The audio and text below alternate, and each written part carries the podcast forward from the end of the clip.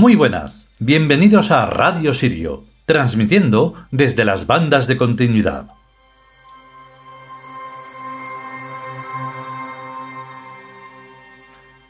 Pues creo que lo dijimos en algún capítulo que otro, pero vamos, es en general.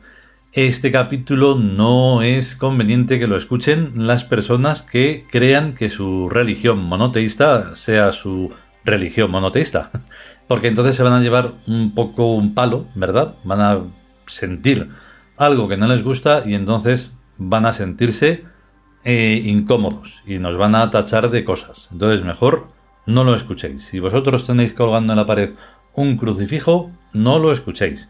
Si lo lleváis colgando en el, en el cuello, no lo escuchéis. Abandonar toda esperanza, no nos escuchéis. Fuera, largo, que no, no, porque es que eh, vamos a tratar sobre eso en, este, en esta parte, en esta tercera parte de este capítulo, y es algo bastante importante. Y entonces, lo vas a escuchar y te vas a sentir mal. Y yo ya te estoy advirtiendo, así que, mm, como veas. Porque el tema de las religiones, que están todavía, este, aunque fueran 2020 años, vamos a poner que esta vida lleva solo 2020 años, que ya es ridículo. Bueno, pues aún así, la evolución es cero. ¿Vale? Siempre insistiremos en lo de la luz eléctrica y el agua corriente. Si no fuera por eso, cuevas y poco más. Porque seguir con los mandatarios que hay, ya sea en lo religioso o en lo político, es que da una vergüenza tan grande. Pero bueno, para eso estamos nosotros, para analizar todo eso y exponer qué es lo que debería de haber que ya hay, pero no a nivel general. Venga, vamos a descubrirlo.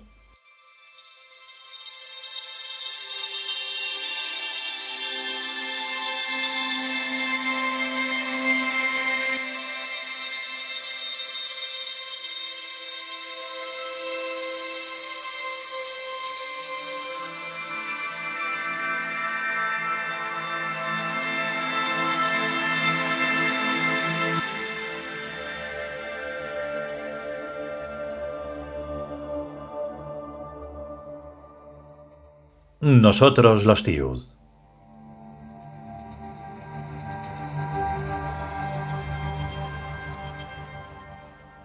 Decimocuarto capítulo. Lo que nos pertenece. Tercera parte.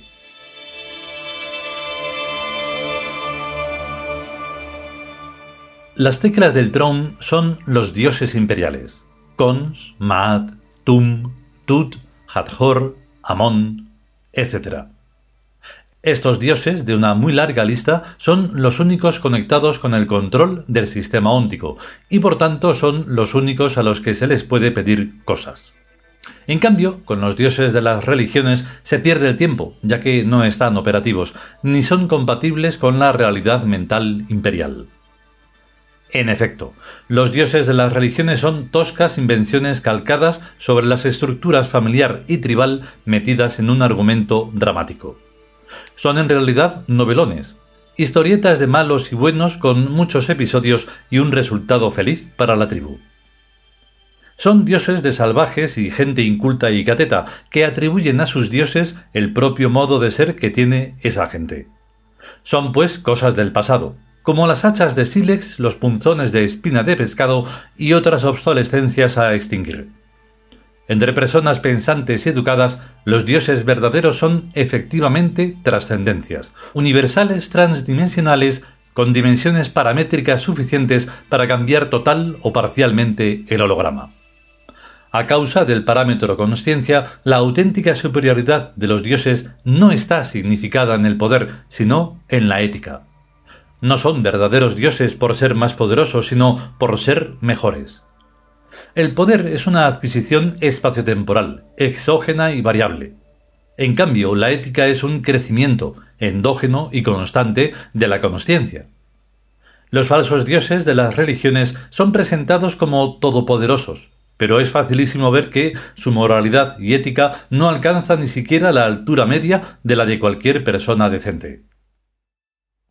Esos dioses son chusma, gentuza, paletos teatreros. No hay cosa más asquerosa que un crucifijo ni más representativa de lo podridas que están las mentes de la gente. El estudio de los dogmas religiosos es un muestrario de las paranoias más alucinantes.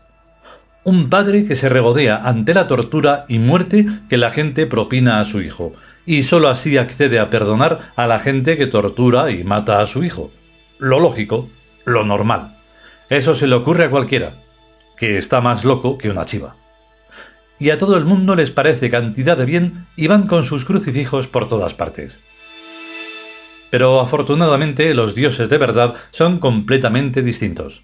Son los más honestos de todos los seres y poseen por tanto todas las características de la honestidad. Clara y ágil inteligencia, flexible pero constante voluntad, sentido de la jerarquía y de la armonía, profesionalidad y laboriosidad infatigable, simpatía, tacto y un sinfín de virtudes prácticas. Son dioses aristocráticos.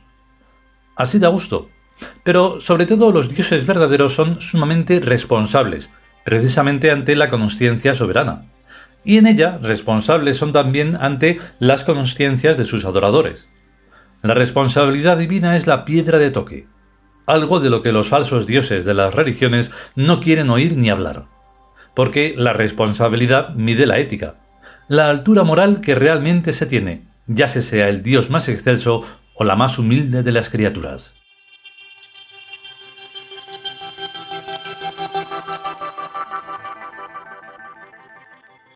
Evidentemente, si no se establece como fundamento inamovible de la realidad el principio de responsabilidad divina, la vida sería efectivamente tal como la definió el poeta.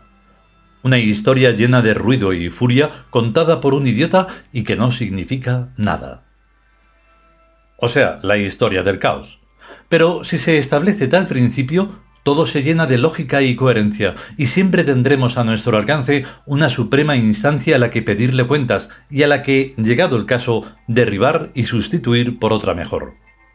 Por la cuenta que le tiene el Ser Supremo, Cons, irá ascendiendo eternamente por el cielo de Zam, como Crom o pájaro de fuego que es, superándose a sí mismo en amor, armonía y belleza, sabiduría y poder, y demás aspectos de la dimensión ética y asimismo compartirán la ascensión de Cons, por la cuenta que les tiene, los dioses del destino y de la fenomenología. Y esto no es blasfemia. La verdad justicia nunca es blasfemia. Los falsos dioses de las religiones no existen, pero si existieran, todos habrían sido ya destituidos de la divinidad por su corresponsabilidad en los crímenes y vilezas de las acciones de sus sacerdotes y devotos.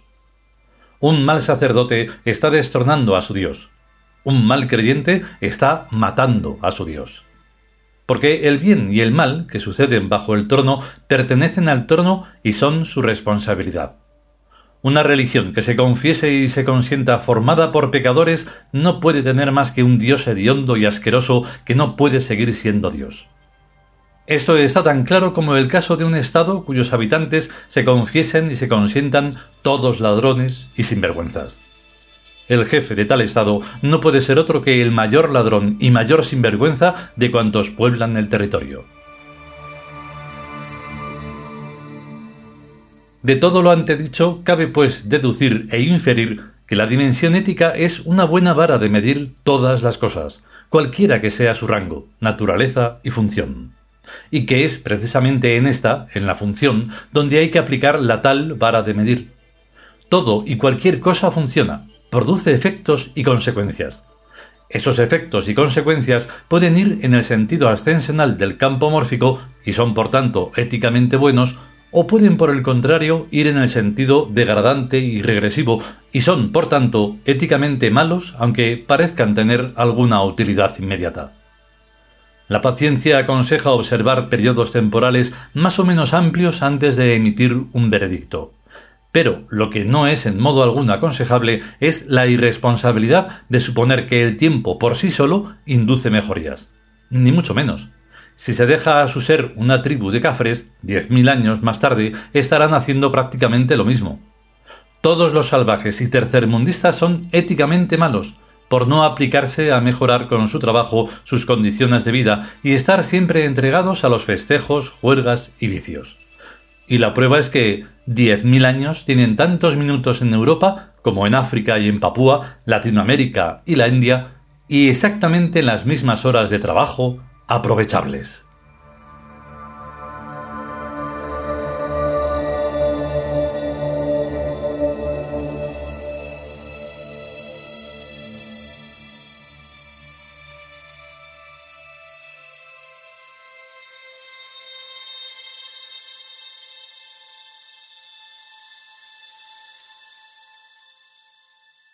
Y hasta aquí esta tercera parte del capítulo Lo que nos pertenece del libro Nosotros los tíos.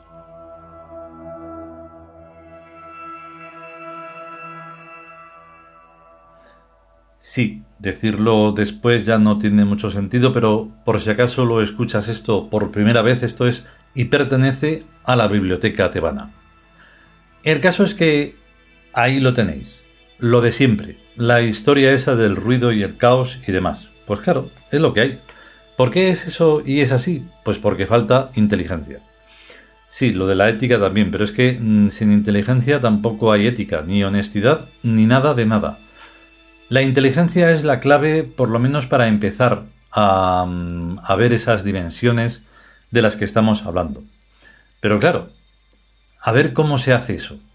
Si desde el principio en el que se nace y si no tienes demasiada suerte, vas a, vas a nacer en, un ámbito de cateterío, de, de, paletez, de falta de todo, de sabiduría y de inteligencia. Y por lo tanto vas a estar metido con calzador en un dogma de caos, ruido y miseria. Así que es complicado, pero no es imposible, eso ni de broma. Pero con la cerrazón que se suele tener, mm, pues sí, es bastante imposible. Pero hay que intentarlo, hay que intentarlo, esforzarse e ir a por ello. Si podemos y sobre todo si queremos, volveremos con el siguiente fragmento de todo esto, que será la última parte de este decimocuarto capítulo. Mientras tanto, a ser y estar conscientes y a cuidarse. Hasta luego.